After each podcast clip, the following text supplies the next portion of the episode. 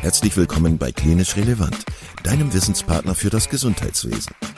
Zweimal pro Woche, nämlich dienstags und samstags, versorgen wir dich mit unserem Podcast und bringen dir Fachwissen in deine klinische Praxis. Weitere Informationen und Angebote findest du auf unserer Webseite www.klinisch-relevant.de. Viel Spaß beim Zuhören. Heute mit Daniel Marx zum Thema Der Faktor Mensch in der Medizin. Dann begrüße ich alle Hörerinnen und Hörer ganz herzlich zum Klinisch Relevant Podcast. freue mich, dass ihr heute wieder eingeschaltet habt. Und äh, ja, ich sitze hier in einer lustigen virtuellen Runde mit äh, drei wunderbaren Menschen. Äh, einmal mit Sven und Matthias, wenn ich äh, einmal mit euch anfangen kann, weil dem Publikum seid ihr schon bekannt.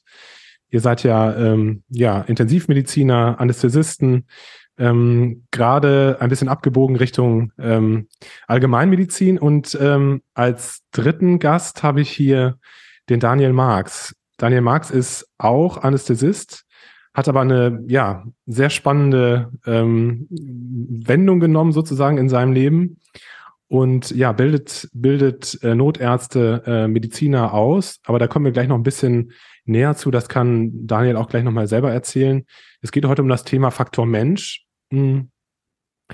Das ist ja sehr, sehr spannend, weil wir Menschen ja ein sehr komplexes äh, Geschöpf sind. Und ich sage das immer, das ist wie so eine Blackbox.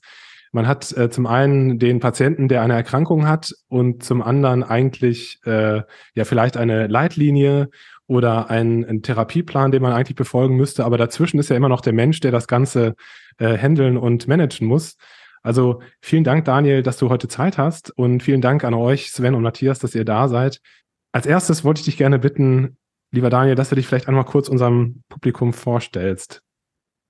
Ja, super. Äh, vielen Dank, Kai und auch Sven und Matthias für die Einladung. Ich äh, habe mich sehr gefreut, in dem Podcast dabei zu sein, den ich tatsächlich auch gelegentlich selber höre. Ähm, ja, mein Name ist wie gesagt Daniel Marx. Ich bin oder war vielmehr Anästhesist. Ich habe vor sechs Jahren die Klinik verlassen aus verschiedensten Gründen und ähm, habe mich aber schon auch viele, viele Jahre davor mit dem äh, ja, Thema Faktor Mensch beschäftigt. Das sind äh, Begriffe, die ganz nah auch sind äh, an so äh, ja, Formulierungen wie interpersonelle Kompetenzen oder äh, Crew Resource Management, Team Resource Management. Und ähm, bin da 2007 im Grunde genommen reingestolpert durch verschiedene Erlebnisse, die ich eben als Anästhesist hatte, auch im äh, ja, akutmedizinischen und notfallmedizinischen Bereich, ähm, weil ich immer häufiger auch in der Zeit, als ich auch recht junger Assistenzarzt war, Situationen erlebt habe, wo ich mir gedacht habe, warum ist das jetzt schiefgegangen? Warum haben wir das übersehen? Wie konnten wir so aneinander vorbeireden? Wieso haben wir das so falsch eingeschätzt? Ähm, oder ganz theatralisch auch formuliert, warum musste dieser Patient oder die Patientin jetzt sterben? Und ähm, irgendwie hatte ich, das war aber auch nur so ein Gefühl, ähm, war es oft gar nicht mangelndes Fachwissen oder äh, irgendwie, dass, dass äh, keine Ahnung, der Patient jetzt einfach so unglaublich wer verletzt oder erkrankt war, sondern dass das eher so äh, ja, Missgeschicke, Irrtümer waren, ähm, so, so Unglücksfälle. Und natürlich kannte ich auch da schon so Formulierungen wie diese Verkettung unglücklicher Umstände, äh, menschliches Versagen. Aber mich hat das einfach interessiert, woran das liegt. Ähm, war auch tatsächlich in der Zeit selber ganz maßgeblich auch mit daran beteiligt, dass äh, eine Sache kolossal schief gelaufen ist und das auch am Ende den Tod eines kleinen sechsjährigen Mädchens zur Folge hatte. Und das hat mir überhaupt keine Ruhe gelassen. Andererseits konnte ich mir aber auch einfach nicht erklären, welche Mechanismen da äh, hinterstecken, die dazu führten, dass sowas passiert. Und ab dann, ich glaube 2007, 2008, eher zufällig so ein, so ein ja, fakultatives Seminar mitgemacht im Rahmen von so einer von so einem Kongress und äh, da war ein Pilot der Lufthansa und der hat ein bisschen was erzählt darüber, wie die Luftfahrt seit den 70er, 80er Jahren ihre äh, Arbeitsumgebung, aber auch die Rolle des Menschen in komplexen und dynamischen Arbeitsumgebungen einfach mal komplett äh, auf den Kopf gestellt hat und mal auch wirklich gut untersucht hat, ähm, was eigentlich mit menschlicher Wahrnehmung, mit Kommunikation passiert, auch mit den, mit den Entscheidungsprozessen, wenn die Dinge eskalieren, wenn plötzlich Emotionen aufkommen, wenn es stressig wird, wenn es unübersichtlich wird, äh, wenn Panik aufkommt. Und ähm, diese Erkenntnisse, die damals schon ähm, entwickelt worden sind oder erkannt wurden, die ähm, führten eben zu einem Format, was in der Luftfahrt CRM genannt wird, Crew Resource Management. Und ähm, das ist ein Know-how, was sich da in den letzten 40 Jahren entwickelt hat, ähm, was in der Medizin faktisch nicht existent war.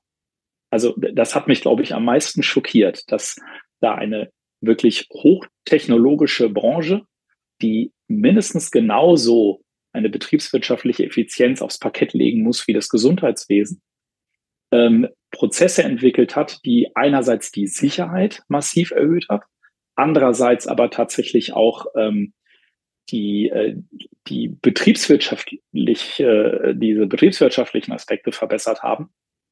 Ähm, und in der Medizin wissen wir gar nichts davon. Also Stand 2008, würde ich sagen.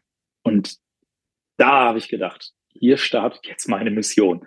Jetzt, da muss irgendwas passieren. Wir müssen irgendwie einen, einen Wissenstransfer hinbekommen von der Luftfahrt ähm, in die Medizin. Und das war, äh, es war auch wieder ein Zufall, wie so oft im Leben äh, werden ja viele Dinge durch Zufälle definiert. Äh, fing ich da auch mit der Luftrettung an und habe dann im Grunde genommen eigentlich genau neben den Leuten gesessen, die die dieses Know-how äh, auf einer ganz anderen Ebene schon auch vermittelt bekommen haben, nämlich die Hubschrauberpilotinnen und Piloten, mit denen wir dann äh, in die Luftrettung gegangen sind, die eben dieses Wissen hatten. Und ähm, ja, das war der Beginn von, von Faktor Mensch und daraus hat sich dieses Format äh, entwickelt, dieses Konzept und das haben wir jetzt die letzten 15 Jahre konsequent weiterentwickelt und ähm, das ist ein, ein ganz wichtiger Pfeiler meines Lebens geworden. Ähm, ich finde es super spannend, weil gerade ähm, Anästhesie und, und Flug äh, oder Fliegerei wird ja oft sehr häufig miteinander verglichen, weil wir einfach sehr viele Gemeinsamkeiten haben. Also quasi Narkoseeinleitung wird häufig mit dem Flugzeugstart verglichen, Narkoseaufrechterhaltung mit dem Langstreckenflug und äh, die Landung ist dann quasi die Narkoseausleitung, wo man quasi kritische Situationen am Anfang und am Ende hat, die relativ kurz sind, zwischendrin meistens relativ entspannte Situationen, aber die ständige Bereitschaft für Notfallsituationen gewappnet zu sein. Das ist im Prinzip das, was uns extrem verbindet. Der einzige Unterschied äh, ist ähm, vom OP-Saal oder vom Anästhesiearbeitsplatz zum Flugzeug, dass der Pilot im Flugzeug selber äh, mit dabei ist im, im Szenario und der Anästhesist eben nicht selber narkotisiert wird. Und da habe ich mir so erklärt, daher kommt die extrem hohe Sicherheitsmotivation ähm, in der Fliegerei, diese Mechanismen extrem zu schulen. Ähm, das äh, sieht vordergründig immer so aus. Absolut. Und das ist auch sicherlich Argument Nummer eins, was ich ganz häufig höre. Ähm, wenn es darum geht, warum macht das die Luftfahrt und warum macht es die Medizin nicht? Ähm, da gibt es aber zwei Gegenargumente oder zwei Aspekte, die ich da gerne mit einbringen möchte. Punkt eins, es sind ja nicht die Piloten gewesen, die gesagt haben, hey, wir sitzen in einem Flugzeug und wir finden das total gefährlich und deswegen wollen wir jetzt dieses CRM, weil wir wollen ja weniger abstürzen, sondern die Idee und der Impuls, diese Formate umzusetzen, kam von der Company, kam aus der Geschäftsführung. Die haben gesagt, wir müssen unsere Sicherheit erhöhen, weil es um Credibility ging. Es ging um ähm, Vertrauen, es ging um Verlässlichkeit, es ging auch ein Stück weit darum, den Passagieren das Gefühl zu geben, ihr braucht keine Angst haben. Die Wahrscheinlichkeit eines Absturzes ist unglaublich gering. Und das haben sie eben mit diesem CRM auch antreiben wollen, weil die sich einfach einen Flugzeugabsturz schlichtweg nicht erlauben konnten. Man weiß relativ genau, eine Fluggesellschaft äh, ja, übersteht vielleicht zwei Abstürze das dritte Flugzeug innerhalb einer Fluggesellschaft, was abstürzt, führt zum Ende dieser Fluggesellschaft. Also dann, dann gibt es diese Fluglinie nicht mehr, ne, weil das Vertrauen weg ist. So, Punkt zwei. Natürlich sitzt der Pilot in dem Flugzeug und der Pilot hat natürlich ein hohes Interesse, auch genauso sicher zu landen wie die Passagiere. Das würde aber im Umkehrschluss ja bedeuten, dass es Ärzten relativ egal ist, ob ihr Patient stirbt. Und wir führen seit ungefähr drei, vier Jahren eine ganz spannende Diskussion in der Medizin, die ist gekoppelt an den Begriff des Second Victim.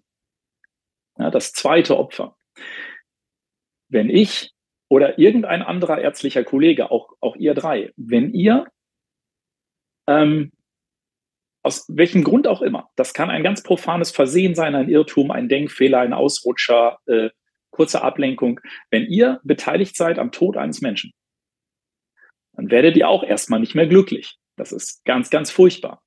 Und ähm, natürlich denkt man immer, ja, die Luftfahrt macht das, weil die ja selber im Flugzeug sitzen. Ähm, das finde ich, lässt aber da mir nur den Schluss zu, ja, dann brauchen wir es in der Medizin eigentlich auch gar nicht machen, weil ähm, da stirbt ja nicht ich, bei dem Eingriff, sondern ja nur der Patient. Und das ist eigentlich nicht aufrichtig, wenn wir ehrlich sind.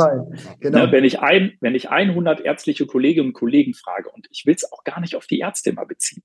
Ja, das betrifft die Pflege exakt genauso. Das betrifft die Notfallsanitäter, das betrifft jeden im Gesundheitswesen.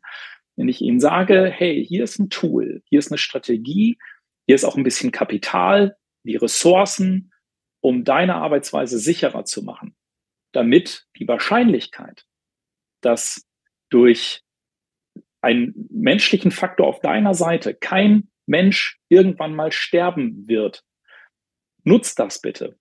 Ich glaube, das würde sehr, sehr, äh, ja, würde sehr überzeugt auch angenommen werden von den Leuten.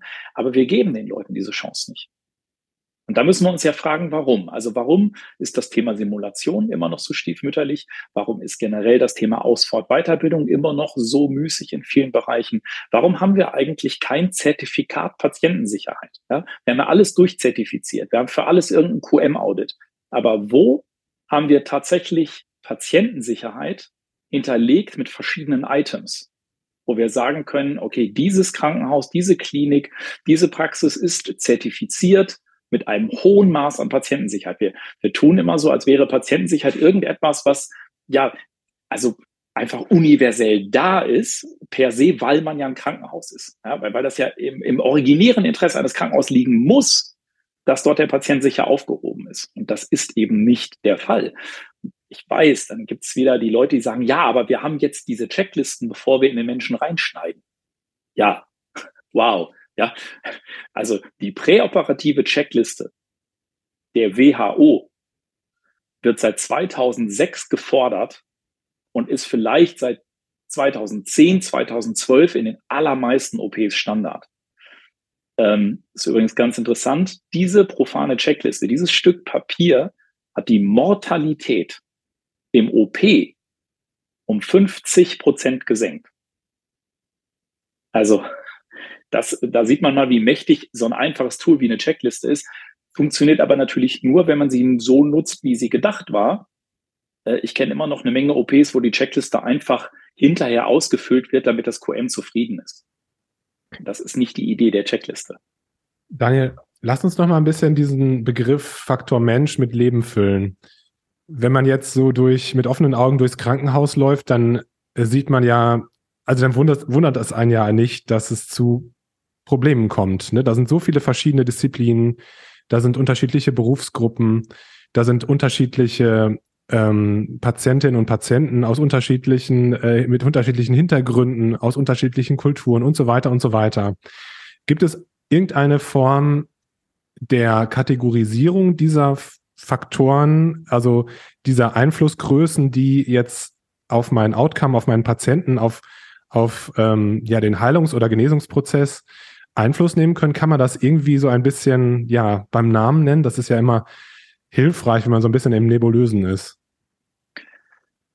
Äh, das ist eine ganz schwierige Frage, Kai. Also ähm, erstens äh, gibt es nahezu gar keine Zahlen. Das ist ein Bereich, der ist auch äh, wissenschaftlich noch gar nicht ausreichend beackert. Also äh, der Kollege Rall hat da sicherlich äh, einiges auch an Studien äh, schon in den letzten Jahren publiziert, wenn es um Patientensicherheit geht und äh, auch den den enormen Effekt von, von Simulationstraining, äh, den Effekt von äh, guten Briefings und Debriefings.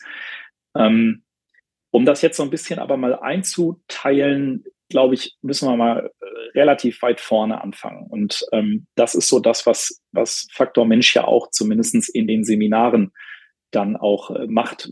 Ähm, wir haben angefangen und haben uns erstmal den Menschen angeschaut, also der Mensch als solcher und haben uns überlegt, okay, was macht eigentlich menschliche Leistung aus? Und äh, dann haben wir in einem weiteren Schritt geguckt, in welchem Milieu arbeitet dieser Mensch denn? Also neben den Dingen, die eben meine menschliche Leistung definieren, muss ich ja dann auch äh, konsequenterweise einfach schauen, in was für einer Umgebung muss ich denn jetzt auch tätig sein. Es ist ja total schön, wenn ich äh, fachlich total versiert bin und handwerklich sehr geschickt bin. Aber das Ganze wird ja erst dann rund, wenn ich gucke, äh, habe ich denn überhaupt die Materialien, die ich brauche, um diese Leistung zu erbringen? Also äh, wenn ich Chirurg bin und einen Blinddarm operieren soll und äh, ich kriege ein Radiergummi ein Lineal in die Hand, dann wird's halt schwierig. So, ne? ähm, und ähm, wenn wir uns jetzt nur auf die menschliche Leistung mal beschränken, kann man im Wesentlichen sagen, dass wir äh, zwischen technischen und nicht technischen Fertigkeiten unterscheiden. Die technischen Fertigkeiten ist unser Fachwissen, äh, Allgemeinbildung, all die Dinge, die wir in der Schule gelernt haben, in der Ausbildung gelernt haben, also sozusagen das äh, theoretische Fundament dessen, was wir so tun. Und die manuellen Fertigkeiten, also Techniken, Manöver, Handgriffe, ähm, die Annaht, äh, das, ähm, das Sonografieren, die Laryngoskopie, Lumbalpunktion, was auch immer man eben handwerklich so macht. Und in der Medizin neigen wir immer dazu zu sagen, okay, jemand ist theoretisch total fit und hat jetzt auch nicht gerade zwei linke Hände. Das ist ein super Arzt. Also das reicht. Ne? Äh, fachlich gut, handwerklich gut, passt. Und jetzt wissen wir aber aus der Forschung, aus der Luftfahrt, ähm, dass es eben noch einen äh, dritten Bereich gibt. Und das sind die nicht technischen Fertigkeiten. Die werden fälschlicherweise gerne als Soft Skills bezeichnet, aber diese Soft Skills, die sind leider gar nicht soft. Ja, wenn ich jetzt erzähle, was diese nicht technischen Fertigkeiten sind, da wird wahrscheinlich auch der Letzte verstehen, dass das keine weichen Qualifikationen sind, sondern die sind genauso wichtig und hart und relevant wie eben auch die Fähigkeit, ein ZVK zu legen oder äh, eine Thoraxdrainage äh, zu platzieren. Das ist nämlich die Fähigkeit, Dinge wahrzunehmen. Und zwar in Gänze und möglichst objektiv. Das ist aber auch die Fertigkeit, Entscheidungen zu treffen. In der Lage zu sein, eine Entscheidung zu treffen. Das klingt total profan, aber ich will jetzt gar nicht zu theatralisch werden, aber ich habe durchaus schon auch erlebt, dass Menschen Schaden genommen haben und auch gestorben sind, weil Menschen nicht in der Lage waren, eine Entscheidung zu treffen. So. Das heißt, Entscheidungsfindung ist ein unglaublich wichtiger Skill. Ähm, Kommunikation, ein enorm wichtiger Skill. Damit aber verbunden natürlich auch äh, so Dinge wie äh, Vetokompetenz also ein gewisses Speak-up auch mal zu wagen. Und jetzt haben wir eigentlich die Schnittstelle hin, wo es weggeht vom Menschen hin in seine Arbeitsumgebung, in sein System. Jetzt schlage ich mal die Brücke von der Kommunikation, ein Speak-up, also eine verbale Intervention, in Richtung Hierarchie. Ich skizziere jetzt mal eine Situation.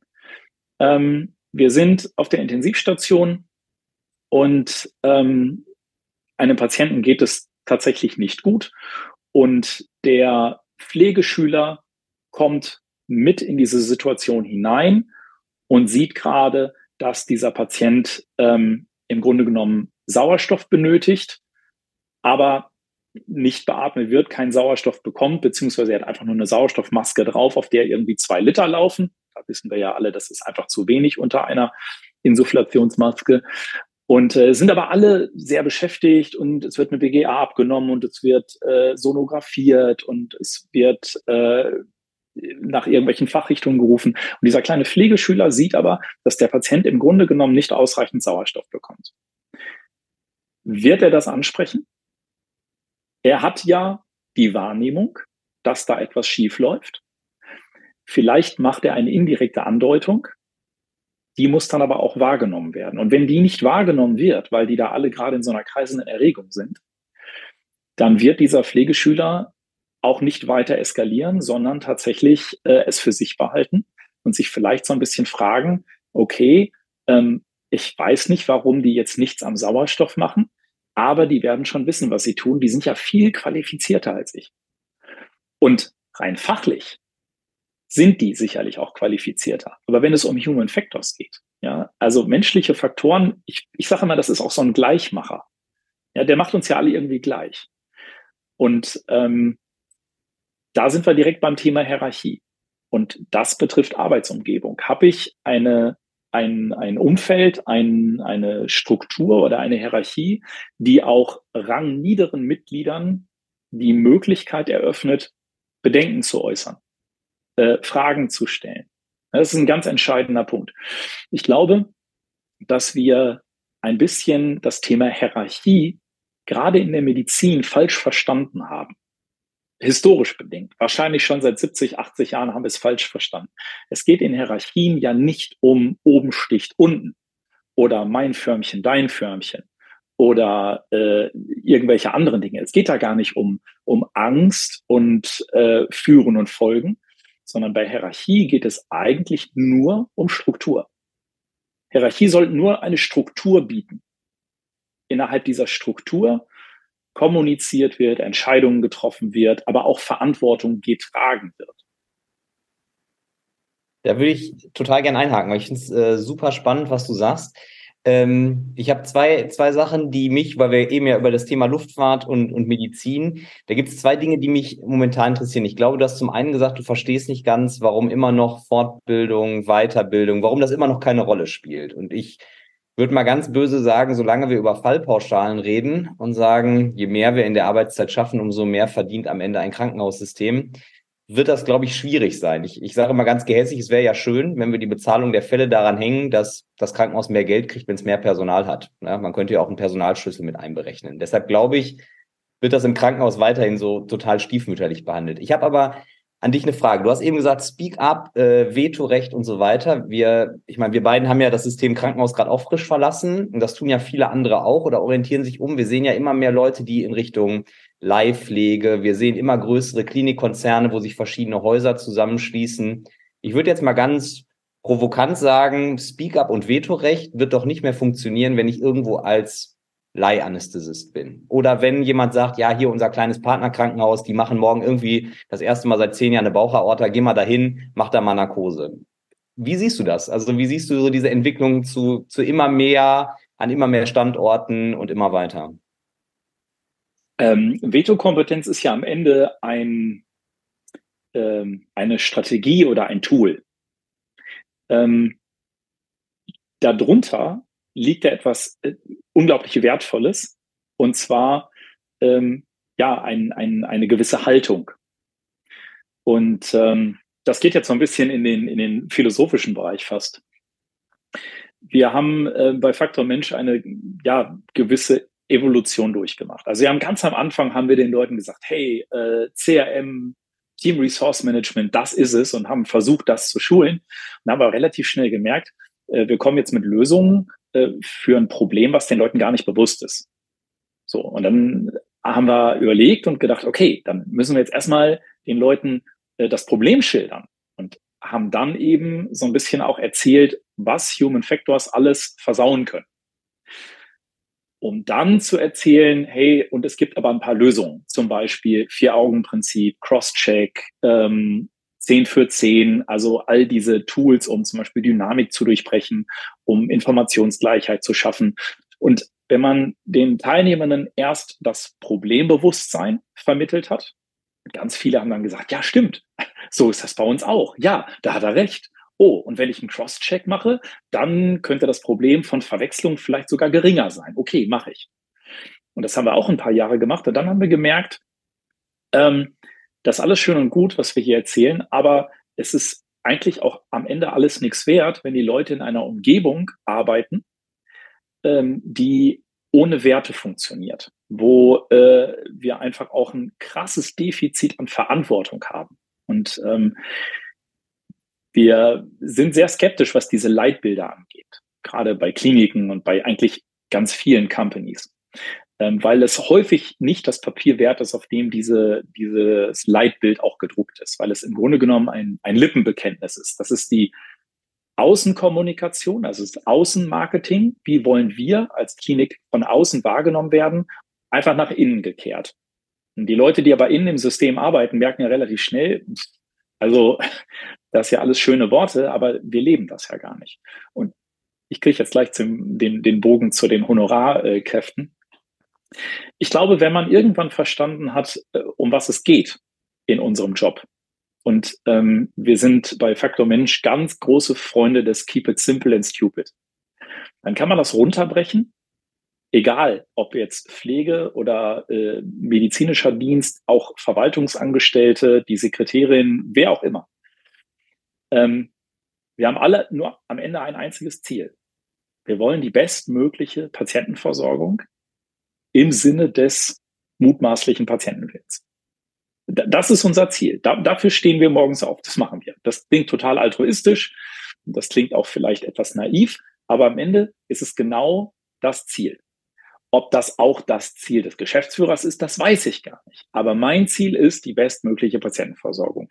Und daraus ergeben sich Grundwerte. Und diese Grundwerte sind das Fundament, auf der ich gar nicht das Recht habe, ein Speak-up zu machen, sondern die verdammte Pflicht.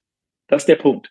So, und die vier Grundwerte, die wir bei Faktor Mensch definiert haben, das machen wir auch bei uns im, im äh, wir haben ein Leadership-Seminar, äh, wo es um, um wertebasierte Führung geht.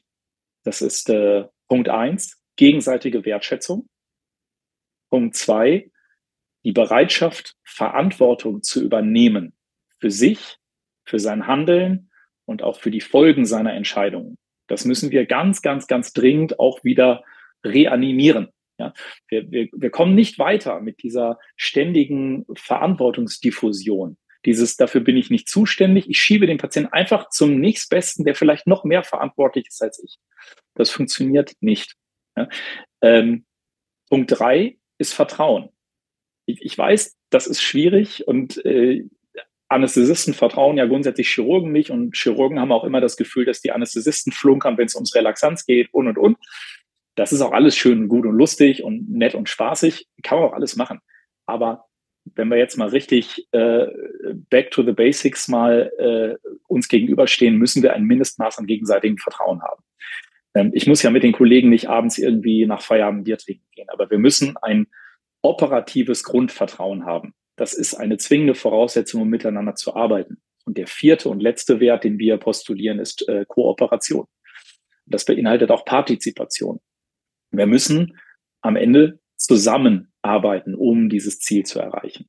Und ich diese vier Grundwerte mir zu eigen mache, äh, zumindest als täglichen Anspruch, das gelingt ja nicht. Ich kann ja nicht jeden Tag alle wertschätzen und jedem vertrauen und für alles Verantwortung übernehmen. Es funktioniert nicht. Aber das kann ja einfach mal der Anspruch sein. Erstens brauche ich dann kein Leitbild mehr. Und zweitens werde ich dann ein Speak-up machen egal wie steil die Hierarchie ist, weil ich es nicht für mich tue, sondern für den Patienten. Und wenn ich damit auf die Nase falle, dann kann ich am Ende des Tages immer noch in den Spiegel gucken und sagen, na ja, gut, aber immerhin habe ich was gesagt. Das hat aber auch irgendwas mit, im weitesten Sinne mit Persönlichkeitsentwicklung und, ähm, wie soll man sagen, also mit einem selbstbewussten Umgang mit seiner, mit seiner Funktion und seiner äh, Tätigkeit zu tun, oder? Also jemand, der selbstbewusst ist und der der weiß, was er macht und was er gerne machen möchte, was er erzielen möchte an, an, in seinem Beruf, der wird natürlich viel eher ähm, auch mal was sagen, was möglicherweise dem Chef oder demjenigen, der höher gestellt ist, ähm, widerspricht, als jemand, der jetzt nicht so gefestigt ist. Also ich denke, da gibt es natürlich ziemlich weiche Überschneidungen, aber ich habe das gerade gedacht, das hat natürlich auch viel mit Persönlichkeitsentwicklung zu tun, oder? Das ist natürlich viel einfacher, von oben so etwas zu fordern, als es von unten auch zu leben. Das ist mir völlig klar. Ähm, weil ihr eben diese Honorartätigkeit angesprochen habt. Erstaunlicherweise sind ja in aller Regel die Mitarbeitenden, die jetzt in der äh, Honorartätigkeit oder Arbeitnehmerüberlassung tätig sind, häufig ja genau die, die eben auch schon diese Lebenserfahrung gemacht haben und die ja eigentlich auch schon eine gewisse Souveränität haben. Das heißt, wenn die eben auf Basis dieser Grundwerte dann auch sagen, hey, äh, ich halte das für problematisch oder das ist schwierig, ähm, dann, äh, also den traue ich schon am ehesten auch zu, dass sie ein, ein Speak-up machen. Äh, Punkt zwei, ähm, ein Veto zu äußern oder Bedenken zu äußern, geht ja auch nur über die vier Grundwerte. Es funktioniert also auch nur mit Wertschätzung. Also der Ton macht hier die Musik. Es geht nicht darum, dass man rumpöbelt. Es geht nicht darum, dass man hier, ähm, dass man hier der, äh, der ständige Nörgler ist. Davon haben wir im Krankenhaus sowieso schon viel zu viele, die einfach nur immer äh, destruktiv nörgeln, sondern es geht darum, aufrichtig Bedenken zu formulieren. Und wenn man das richtig verstanden hat, und jetzt springen wir mal in die Position, in der wir vielleicht sind. Also ich bin jetzt Oberarzt in irgendeiner Klinik und da ist äh, eine Rettungssanitäter-Praktikantin im Saal und die weist mich darauf hin, dass ich meinen Patienten gerade zwar präoxygeniere, aber die Sauerstoffflasche ja noch gar nicht aufgedreht ist. Ja, dann bin ich doch dankbar, dass sie mir das sagt. Ja, da freue ich mich doch, weil sie ähm, Partei ergriffen hat für den Patienten. Sie hat das Thema Patientensicherheit auf dem Schirm und es ist ihr so wichtig, dass sie es sogar schafft, ähm, über die Hierarchie zu springen und mich darüber zu informieren. Ehrlich gesagt bewahrt sie nicht nur den Patienten vor Ärger, sondern auch mich. Und das sehe ich als sehr radikale Form der Wertschätzung. Und äh, das funktioniert aber tatsächlich nur, wenn man irgendwann in seinem Kopf mal klar gekriegt hat, dass Sauerstoffflasche nicht aufdrehen kein Ausdruck ist von Dummheit oder mangelndem Fachwissen, sondern schlicht und profan auch einfach daran liegen kann, dass es Montagmorgens ist und man aus irgendwelchen Gründen vielleicht nicht gut geschlafen hat, gerade eine Menge Stress hat, eine hohe Workload oder irgendwas anderes gelaufen ist. Und wir brauchen im Team Menschen, die Dinge wahrnehmen und es ansprechen. Ich finde das immer ganz schade, wenn etwas schiefgegangen ist oder beinahe schiefgegangen ist und im Debriefing, also sofern man das überhaupt macht, ist ja auch in der Präklinik viel etablierter als in der Klinik. Wenn man dann im Debriefing hört, ja, ich habe schon ganz am Anfang irgendwie gedacht, dass das nicht gut ist, aber ich habe mir gedacht, sagst du mal lieber nichts, der wird schon wissen, was er macht. Ne? Also die beiden Sätze, ich dachte, du hättest und ich dachte, du wüsstest, sind eigentlich immer die beiden Sätze, die man am Ende einer Katastrophe hört. Definitiv. Ich finde halt, ich glaube, das, das ist uns als Oberärzten auf der Intensiv auch immer aufgefallen. Das funktioniert besonders gut, finde ich, wenn man gerade, wie du sagst, diese Praktikanten, wenn man die Zeit hat, die ins Team aufzunehmen. Ne? Wenn man sagt, schön, dass du hier bist, ich heiße so und so, ne? Ähm, dann haben die, glaube ich, eher auch das Selbstbewusstsein, was zu sagen, als wenn es heißt, ja, das da hinten ist irgendwie der Leiter, das ist der schlecht gelaunte Oberarzt oder so. Die, da traut man sich halt, also ich glaube, das ist halt total viel irgendwie Kultur innerhalb einer Abteilung, wie, wie so Kritik irgendwie geäußert werden kann. Äh, Absolut. Aber jetzt, also das klingt jetzt vielleicht ein bisschen hart, ne? aber wenn wir die Zeit nicht haben, dann können wir es lassen. Also dann, dann, dann dürften wir auch keine Praktikanten und Auszubildende und Studenten haben. Also ich, ja. mich nervt das hart an. Ja, jede Absolut. Klinik hat ja, äh, also wie schnell irgendeine Klinik sich das Schild Universitätsklinikum Pusumuckel an die Haustür nagelt, äh, das ist ja erstaunlich. Ne? Also äh, hier in meiner Heimatstadt Bielefeld, ähm, ich glaube, man hat noch über die medizinische Hochschule diskutiert. Da hingen an den Kliniken schon die Schilder mit Universitätsklinikum Campus OWL. Ähm, und dann muss ich aber auch liefern. Ja, und dann muss ich auch sagen, wenn jemand Neues ins Team kommt, egal welche Qualifikation er hat, wir machen natürlich ein Briefing und in diesem Briefing muss ich ihn tatsächlich instruieren. Ich muss ihm eine Kurzeinweisung geben, auch in so Begriffe wie Speak up. Melde dich bitte, wenn dir irgendetwas komisch erscheint, wenn irgendetwas für dich keinen Sinn ergibt. Ähm, mein Standardspruch ist dann immer, es gibt nichts, was du sagst und wie du es sagst, dass du mir auf die Füße treten kannst. Ja, ich profitiere in hohem Maße davon, dass du mich ansprichst. Ähm, weil du nicht mir gegenüber loyal sein musst. Ich kann mir von deiner Loyalität überhaupt gar nichts kaufen. Und ein Chefarzt kann sich auch nichts davon kaufen, wenn die Mitarbeiter alle immer nur lächeln und nicken und sagen, hey, du machst einen super Job. Sondern wir brauchen Leute in unserem Team, die parteiergreifend und loyal sind gegenüber der Patientenversorgung und auch einfach ansprechen, wenn es schwierig wird. Jetzt haben wir natürlich ganz viel über diesen Begriff Veto-Kompetenz gesprochen. Das ist ja nur ein ganz, ganz, ganz kleiner Teil aus diesem riesigen Strauß an, an Dingen, wenn es um menschliche Faktoren geht. Ähm, ich würde gern noch mal so einen Aspekt reinbringen, den ich total spannend finde. Und äh, ich stelle jetzt mal einfach eine Gegenfrage. Haben wir Standards in der Medizin? Gibt es intensivmedizinische Standards. Wir haben einen, wir haben einen guten SOP-Ordner, würde ich, würde ich als Gegenantwort geben, weil ich. Bestimmt. Also ihr habt einen super SOP-Ordner. Wir übrigens auch. Genau. Und jede Klinik hat einen total spannenden SOP-Ordner. Das QM wird das total abfeiern und wird sagen, boah, ist ja mega, in Version 3.2.4 und das ist auch von allen mit Handzeichen natürlich versehen worden. Ähm, ja, absolut. Da bin ich, äh, bin ich genau da bei aber, dir. aber jetzt kommt's. Kein jetzt Standard. Kommt's. Ordner. Ja. Die, die eine Klinik hat in ihren Standards eine Perfusorrate von Milligramm pro Kilo Körpergewicht pro Minute. Die nächste Klinik macht es in Milliliter pro Stunde. Die einen machen immer drei Milligramm Aterenol in ihren Perfusor, die anderen immer fünf Milligramm Aterenol. Ja, die eine Hälfte Deutschlands gibt den BZ in Milligramm pro Deziliter an, die andere Hälfte Deutschlands in Millimol pro Liter. Ja, die einen haben Beatmungsgeräte, die in äh, Millibar beatmen, andere Beatmungsgeräte machen es in Zentimeter Wassersäule. Wir haben keine Standards. Ich, wir benennen das bei Faktor Mensch die große Standardlüge. Wir behaupten immer, dass wir standardisiert sind, aber am Ende macht jede Abteilung, jede Klinik, jeder Chef, zum Teil auch jeder Oberarzt es irgendwie so, wie er meint, wie es sein sollte. Ähm, das klingt jetzt ein bisschen populistisch, ja, aber Piloten lachen über uns. Ja, wir, also ähm, wir sind so weit entfernt von Standards, ähm, weil wir einfach in unserem Bestreben, alles irgendwie zu standardisieren, haben wir einfach ein riesiges Potpourri geschaffen. Ihr habt mit Sicherheit auch viel Intensivtransport gemacht. Und was ist der größte Batzen im Intensivtransport, in der Verlegung eines komplexen, intensivpflichtigen Patienten? Das Umkabeln und Umbasteln, verschiedenste Adapter, dann passt die Arterie nicht auf den, äh, auf das Kabel, auf den Druckabnehmer, dann muss ich hier wieder umrechnen auf äh, dann Gamma, ist auch, ja, ist auch so eine schöne Dosierung. Ja, einfach und doppelt aufgezogen, das sind ja auch so, so äh, Sachen. Einfach und doppelt, genau. Und ja. Generikanamen, äh, äh, dann Beatmungsparameter. Ach, super. BPAP mit großem I, BPAP mit kleinem I. Ja, äh, also wir müssten das alles abschaffen. Das ist alles Murks. So. Und in diesem, in diesem komplexen System packe ich jetzt einen Menschen. Und dieser Mensch ist vielleicht übermüdet. Dieser Mensch ist vielleicht kurzzeitig abgelenkt. Das können ja ganz menschliche Gründe sein. Ja, der hat ja vielleicht ein kleines Kind zu Hause, was irgendwie die halbe Nacht irgendwie äh, wach war, weil es gerade irgendwie Zähne kriegt. Ja, das sind ja so Dinge, da hat ja jeder Verständnis für. Trotzdem ist er einfach müde, wenn er zur Arbeit kommt. Und dann gibt's ja häufig die Mentalität, auch gerade in den Kliniken, ganz oder gar nicht.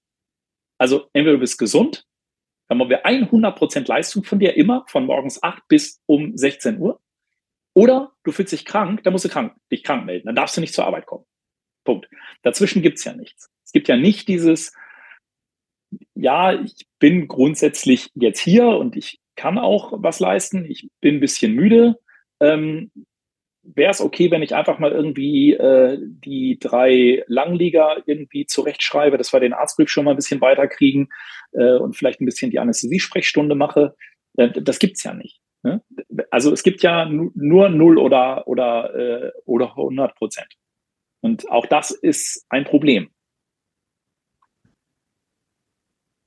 Du hast ja vorhin gesagt, es gibt ja viele Menschen, die gar kein Bewusstsein für diese Problematik, für diese Konstellation haben. Ähm, und ich glaube, das hast du jetzt gerade schon auf jeden Fall geschafft, die, also diejenigen, die diesen Begriff Faktor Mensch noch nie gehört haben oder ähm, sich noch, mit, noch nie damit auseinandergesetzt haben, die sind sicherlich jetzt ähm, aufmerksam geworden und haben über die eine oder andere Situation nachgedacht. Ich habe mich gefragt, ob wir vielleicht einmal, um das so ein bisschen ja, plastischer wieder zu gestalten, nochmal so ein, so ein Beispiel durchsprechen können, wo man vielleicht äh, an der einen oder anderen Stelle nochmal verdeutlichen kann, was, was solche Konstellationen sein können, was solche Probleme sein können und wie man die vielleicht auch hätte anders machen können. Ähm, ich glaube, Sven und Matze, ihr hattet ja schon äh, die eine oder andere Situation in eurem, in eurem Job als Notarzt oder vielleicht auch als Notfallmediziner, ähm, wo ihr in einer ähm, ja, Situation wart, wo ihr nachher gedacht habt, uh, das ist echt schlecht gelaufen. Habt ihr da sowas? Also auf jeden Fall. Ich glaube, nach, nach zehn Jahren Klinik wird, wird jeder seine Horrorgeschichten am Ende auspacken können. Aber ich finde, wir haben über so viele Dinge gesprochen, die irgendwie schlecht gelaufen sind. Aber vielleicht finden wir auch ein Fallbeispiel, wo es am Ende einfach gut ausgegangen ist. Das wäre auch mal ganz, auch ganz nett. Also damit nicht am Ende jeder, der uns zugehört hat, denkt, oh Gott, ich gehe nie wieder in ein Krankenhaus. Ist ja alles schrecklich da. Ähm, ich habe tatsächlich ein Fallbeispiel, was mir ziemlich in Erinnerung geblieben ist. Da war ich tatsächlich zu der Zeitpunkt war ich selber noch in Elternzeit, ähm, bin aber ähm, Notarzt gefahren hier im Kreis Mettmann und das war so morgens um fünf nach einem relativ anstrengenden Notarztdienst sind wir dann, glaube ich, Viertel nach fünf, halb sechs, glaube ich, rausgefahren. Gemeldet war äh, bewusstlose Person, vermutlich Reanimation. Ich sag mal so das Übliche, wo sich der Ruhepuls bei dem etwas erfahreneren Notarzt jetzt ja nicht wahnsinnig erhöht, wenn man sagt, okay, Reanimation, da würde ich jetzt sagen, Daniel, das ist so eine der wenigen Notfälle, die wirklich gut standardisiert sind, die laufen ja häufig gut. Das ist ja einfach so. Und äh, wir sind dann, man muss von der Wache die erste Etage runtergehen um, zum Auto, bin dann auf meinen Neffer getroffen, der total hektisch aus dem Zimmer gestürzt kam und der sagte, oh Gott, ähm, wenn das da ist, wo ich glaube, dann ist das gleich eine ganz junge Mutter, ähm, die hat irgendeine ganz komische Gefäßerkrankung und die hat auch irgendwie ein kleines Kind, die ist noch nicht 30. Und ähm, das äh, hat mich wirklich überrascht, weil tatsächlich diese wenigen Worte gereicht haben, mich total zu verunsichern. Aus einem Notarzteinsatz, wo man denkt, ja, läuft jetzt halt so dahin, dann sind wir dahin. Und es war tatsächlich auch die Patientin, die hat ein äh, bekanntes Ehlers-Danlos-Syndrom und ist tatsächlich morgens aufgestanden, um zur Arbeit zu gehen und ist dann vor der Toilette bewusstlos zusammengebrochen. Der Ehemann hat angefangen, die zu reanimieren. Ähm, als wir kamen, ähm, war der Sohn, der zu dem Zeitpunkt zwei oder drei Jahre alt war, saß, das werde ich nie vergessen, mit Schnuller im Mund quasi davor und guckte seinem Vater dabei zu, wie er seine Mutter reanimierte.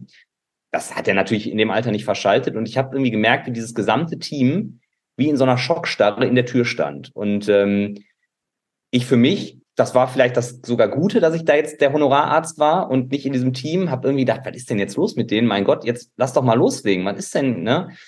Und am Ende muss man sagen, ich habe dann versucht, möglichst so ganz kleinschrittige, weil ich tatsächlich, äh, vielleicht hätte ich doch vorher in deinem Seminar sitzen müssen. Ich hatte keine gute Idee, wie kriege ich das Team jetzt gut eingefangen. Und ich habe wirklich dem, dem, dem Neffahrer, das ist ein überragender Neffahrer, also der ist medizinisch top, dem, dem würde ich zutrauen, den Großteil des Tages ohne Notarzt durch die Gegend zu fahren wirklich einfachste Aufgaben. Wir haben gesagt, komm, jetzt leg dem doch bitte auf den rechten Handrücken eine grüne Vigo. Die brauchen wir jetzt. Und das dauerte gefühlt so fünf bis zehn Minuten und am Ende muss man sagen, war das eine überragende Reha. Die Patientin ist auch mit einem hervorragenden neurologischen Outcome rausgekommen.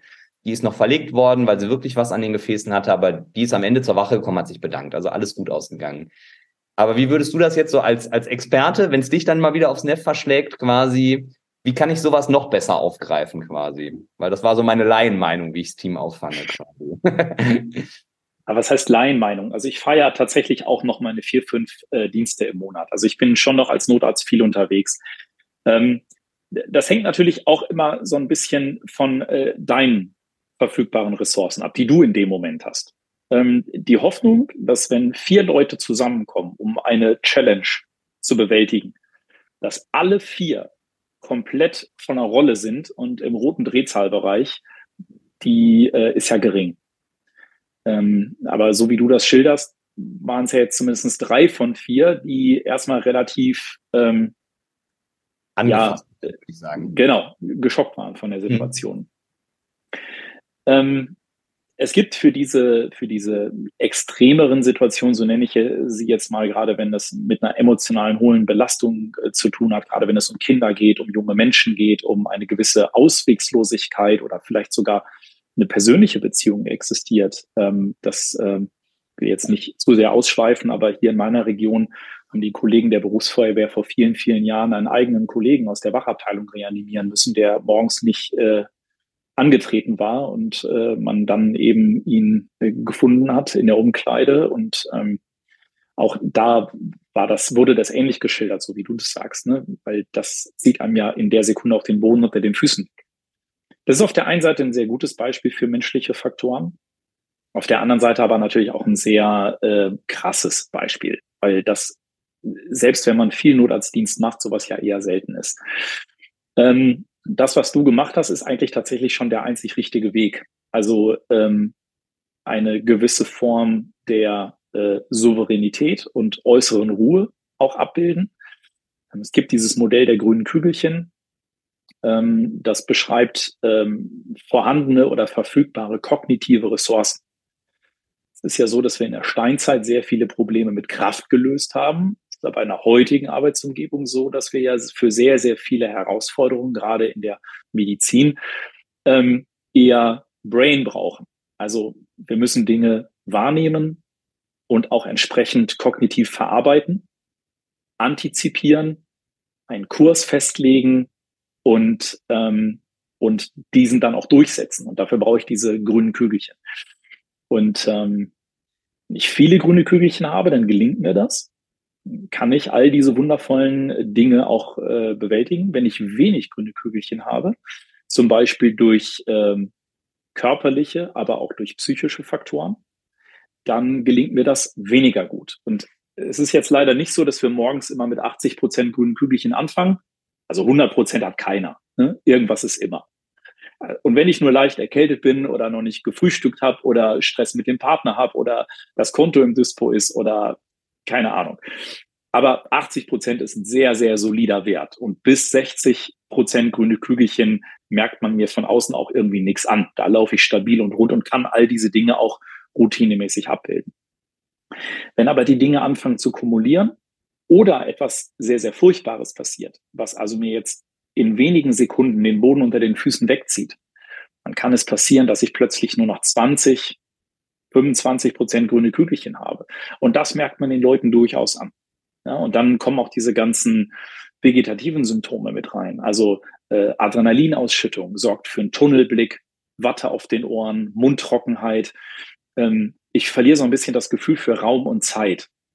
Ähm, klingt jetzt vielleicht ein bisschen äh, absurd, aber äh, wir landen in so einer Kontroll- und Kompetenzillusion, dass wir irgendwie glauben, okay, ich kriege das irgendwie noch hin, aber von außen merken eigentlich alle, nee, kriegst du nicht. Ne?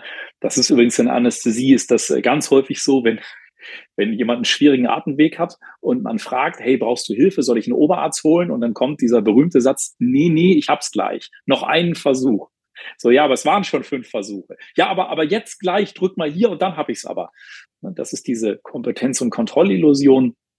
Ähm, das ist den Leuten häufig gar nicht so bewusst. Die glauben immer noch, dass sie Teil der Lösung sind. Aber wenn man ehrlich ist, sind sie schon Teil des Problems geworden. Und in so einer Phase tatsächlich auch das Ruder fest in die Hand zu nehmen und darauf zu achten, dass der Kurs beibehalten wird. Das ist ein ganz wesentliches Merkmal guten Leaderships.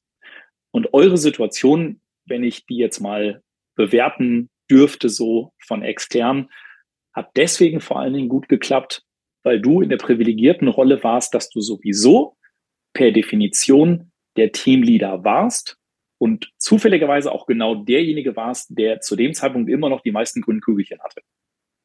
Stell dir das anders vor. Du bist der Teamleader und du hast keine grünen Kügelchen. Kann, ich will mhm. jetzt nicht zu viel erzählen, aber ich kann euch auch eine schöne Geschichte erzählen, wo Human Factor positiv waren, auf Basis einer guten Teamkultur. Äh, ein ganz profanes Beispiel. Wir waren im dritten OG bei einem Patienten, der richtig adipös war. Und der war nicht nur adipös, der war auch schockig. Und äh, nach allen Erkenntnissen, die wir hatten, hatte der eine abdominelle Blutung. Seit zwei, drei Tagen. Der war vor zwei Tagen gestürzt, äh, mit der linken Körperseite auf eine Kommode aufgeschlagen. Und ich hatte die Befürchtung, dass der über die Milz jetzt reinblutet. Und der war hypoton, blass, kaltschweißig, Abdomen war bretthart. In dem Moment, wo wir dieser Situation gewahr wurden, geht mein Handy. Und äh, ich gucke kurz aufs Display und ich sehe dort einen, einen Notarztstandort, der mich anrief. Habe ich natürlich ignoriert, weil ich ja in einer akuten lebensbedrohlichen Situation jetzt einen Patienten hatte. Dann haben die aber nach einer Minute nochmal angerufen. Dann bin ich halt rangegangen und ich wurde gefragt, Daniel, wo bleibst du? Und ich habe gesagt, wie, wie, wo bleibe ich? Bin, bin bei der Arbeit, ich habe gerade einen kritischen Patienten ja, aber du hast hier Dienst. Also um 20 Uhr fing deine Schicht an und äh, wir warten auf dich. Und in diesem Moment wurde mir bewusst, dass ich scheinbar einen Dienst übersehen hatte in meiner Planung. Und ich hatte zu dem Zeitpunkt vielleicht 50, 60 Prozent grüne Kügelchen, jetzt hatte ich so 10. ja, äh, es ging wirklich, ich habe, also bei Faktor Mensch sagen wir immer, es geht am Ende nur um Handlungsstabilität. Also wir müssen in gewissen Situationen einfach performen. Und das war nicht mehr möglich. Das hat auch nichts mit Medizin jetzt mehr zu tun. Ich war nicht mehr in der Lage, ähm, die Situation einzuschätzen, Risiken einzuschätzen, zu antizipieren, weil ich jetzt unglaublich beschäftigt war mit, wie konnte mir das passieren? Wie kriege ich diese Kuh vom Eis? äh, was mache ich jetzt? Und ich habe meinem Notfallsanitäter gesagt, äh, Bastian, äh, ich habe gerade eine riesige andere Baustelle ähm, und ich bin gerade raus. Kannst du bitte diesen Einsatz jetzt übernehmen? Ich habe mich jetzt nicht darum gekümmert, äh, wie ich jetzt irgendwie diese Schicht da irgendwie äh, loswerde, sondern ich war einfach nicht mehr handlungsfähig. Also ich ähm, und mein Notfallsanitäter hat den kompletten weiteren Einsatz dieses, dieses Patienten mit dieser Abdominalblutung geregelt. Der hat die Freiwillige Feuerwehr dazu geholt zur Tragehilfe. Der Patient hat drei großblumige Zugänge gekriegt, der hat Tranexamsäure gekriegt, wir hatten eine Voranmeldung im Schockraum, das lief alles super. Aber er hat mich komplett kompensiert für etwa zehn Minuten. Nach zehn Minuten hatte ich irgendwie wieder genug grüne Kügelchen, um diesen Einsatz auch wieder weitermachen zu können. Ja. Aber das zeigt auf eine ganz profane Art und Weise, nach welchen Mechanismen wir manchmal völlig rausgeschossen werden. Und äh, ich kann mir dann überhaupt nichts davon kaufen, dass ich irgendwann mal sechs Jahre Medizin studiert habe oder Facharzt für Anästhesie bin oder äh, weiß, wie Tranexamsäure in der Gerinnungskaskade wirkt. Das hilft mir alles in diesem Moment nicht, weil ich jetzt nicht mehr performen kann. Ja, großartiger Charakterzug gehört ja auch dazu, dann in dem Moment, in dem Moment zu sagen, okay, eigentlich bin ich hier der Chef im Ring, muss eigentlich Ruhe ausstrahlen, muss eigentlich der Sortierte sein, ähm, muss aber trotzdem oder kann trotzdem jetzt zugeben, dass ich das gerade nicht leisten kann und bin bereit, diese Verantwortung abzugeben. Das ist ja Na, das, äh, es war relativ alternativlos in dem Moment. Ähm, aber das, ich glaube, das ist äh, tatsächlich wieder mal auch Beleg dafür, ähm, dass man einfach ein gutes Team braucht. Ne? Das ist ja auch, glaube ich, eines dieser Zitate in dem Film Das Boot. Gute Leute braucht das Boot. Äh, und da ist so unglaublich viel dran. Und das, das fällt halt nicht vom Himmel, sondern das muss man vorbereiten. Auch das ist Team Resource Management. Kenne dein Team, kenne deine Ressourcen, ähm, schaffe eine Basis von Vertrauen. Ähm, und meine Leute wissen, dass ich Verantwortung übernehme, aber sie wissen auch, wann ich eben Verantwortung abgeben muss. Ehrlich gesagt tue ich das immer dann, wenn ich, wenn ich einen Notfallsanitäter mit etwas beauftrage und sage, hey, äh, kümmer du dich schon mal bitte um den Patienten, ich spreche noch mit den Angehörigen. Das, ohne Vertrauen geht das ja nicht. Ich hätte noch ein zweites Beispiel, aber wir sind, glaube ich, von der Zeit her ziemlich fortgeschritten. Von daher. Ich ähm, fände es vielleicht am Ende noch ganz wichtig, dass äh, vielleicht die, die jetzt zugehört haben, ähm, so ein bisschen auch mal in sich hineinhorchen, sich mal ein bisschen reflektieren, sich mal die Frage stellen, wie bin ich eigentlich oder wie werde ich, wenn ich richtig unter Strom stehe und richtig Stress habe? Ähm, Fange ich dann an rumzuschreien? Werde ich vielleicht sehr, sehr still? Ähm, kann ich mir Hilfe holen oder ähm, ist mir das unangenehm, wenn ich mir Hilfe hole? Und ich würde auch tatsächlich ähm, jedem empfehlen, sich mal seine Arbeitsumgebung anzuschauen, ähm, ob diese Arbeitsumgebung wirklich auch geeignet ist, wenn Dinge eskalieren, wenn es sehr komplex und sehr dynamisch wird, dass ich trotzdem noch zur richtigen Zeit das Richtige tue. Also ist meine Arbeitsumgebung zumindest ein bisschen intuitiv gestaltet, finde ich schnell die Dinge, die ich brauche, ähm, kenne ich die wichtigen Telefonnummern ähm, und habe ich vielleicht in meiner Umgebung Dinge, die auf kurz oder lang zu einer Katastrophe führen können. Zum Beispiel, weil ich sogenannte Lookalikes habe, also Dinge, die optisch unglaublich ähnlich aussehen, aber völlig andere Dinge abbilden. Also wenn ich, wenn ich zwei Tetrapacks habe, einer, äh, einer Hausmarke vom Rewe und ich schütte mir am Ende irgendwie Orangensaft statt Milch in den Kaffee, dann ist das einfach nur ein bisschen eklig. Aber äh, wenn natürlich äh, Metoprolol genauso aussieht wie ein Muskelrelaxanz, äh, dann ist es nur eine Frage der Zeit, bis das schief geht. Also schaut euch bitte eure Arbeitsumgebung an, nutzt Checklisten und trainiert, als gäbe es kein Morgen. Also wann immer ihr die Möglichkeit habt zu trainieren, ob das Simulation ist, ob das Skilltraining ist, ähm, ob das äh, Teamtrainings sind, macht es. Ich glaube, es gibt keine bessere Art und Weise zu lernen, gerade wenn man auch ein bisschen fortgeschrittener in Medizin ist als Simulation. Daniel, tausend Dank. Ähm, ich habe ganz viel gelernt ähm, und ich bin mir sicher, dass ich heute Abend nochmal drüber nachdenken werde, wie mein Tag heute so war in der Klinik und äh, was da verbesserungsbedürftig ist. Also dieses, dieses sich selber reflektieren. Ich glaube, wenn, wenn man das schon mal macht, das ist ja, das ist, glaube ich, schon ein riesen Gamechanger, wie man so schön sagt. Und was ähm, den Geschäftsführer total freut, das kostet gar kein Geld. Also Briefing und Debriefing und Selbstreflexion ist gratis. Ja, absolut. Also Daniel, tausend Dank. Ähm, Matze und, und Sven, auch euch tausend Dank, dass ihr äh, Zeit hattet heute und dass ihr äh, Beispiele aus eurer aus eurem beruflichen Alltag beigesteuert habt. Also habt das hat total Spaß gemacht. Schreit eigentlich nach einer Fortsetzung, aber ja, heute haben wir erstmal einen Vlog eingeschlagen und haben das Thema aufgebracht. Insofern ähm, vielen Dank für heute. Vielen Dank. Danke, dass wir da sein durften. Alles klar. Vielen Dank, dass du heute wieder zugehört hast und unser Gast gewesen bist. Wir hoffen sehr, dass dir dieser Beitrag gefallen hat und du etwas für deinen klinischen Alltag mitnehmen konntest. Wenn dem so sein sollte, dann freuen wir uns sehr über eine positive Bewertung bei Apple Podcasts. Falls du Lust hast mitzumachen und es einen Themenbereich gibt, in dem du dich besonders gut auskennst, dann melde dich doch gerne unter kontakt@klinisch-relevant.de. Gleiches gilt, wenn du Themenvorschläge oder konstruktive Kritik für uns hast. An dieser Stelle auch der Hinweis auf unseren Newsletter, den du unter www.klinisch-relevant.de abonnieren kannst und der dich immer auf dem Laufenden hält. Wenn du dich für unseren Newsletter einträgst, bekommst du einen 5-Euro-Gutschein, mit dem du in unserer Fortbildungsakademie einkaufen kannst. Wir wünschen dir jetzt bis zum nächsten Mal eine gute Zeit und freuen uns, wenn du bald wieder einschaltest. Pass auf dich auf, bleib gesund. Bis zum nächsten Mal. Ciao.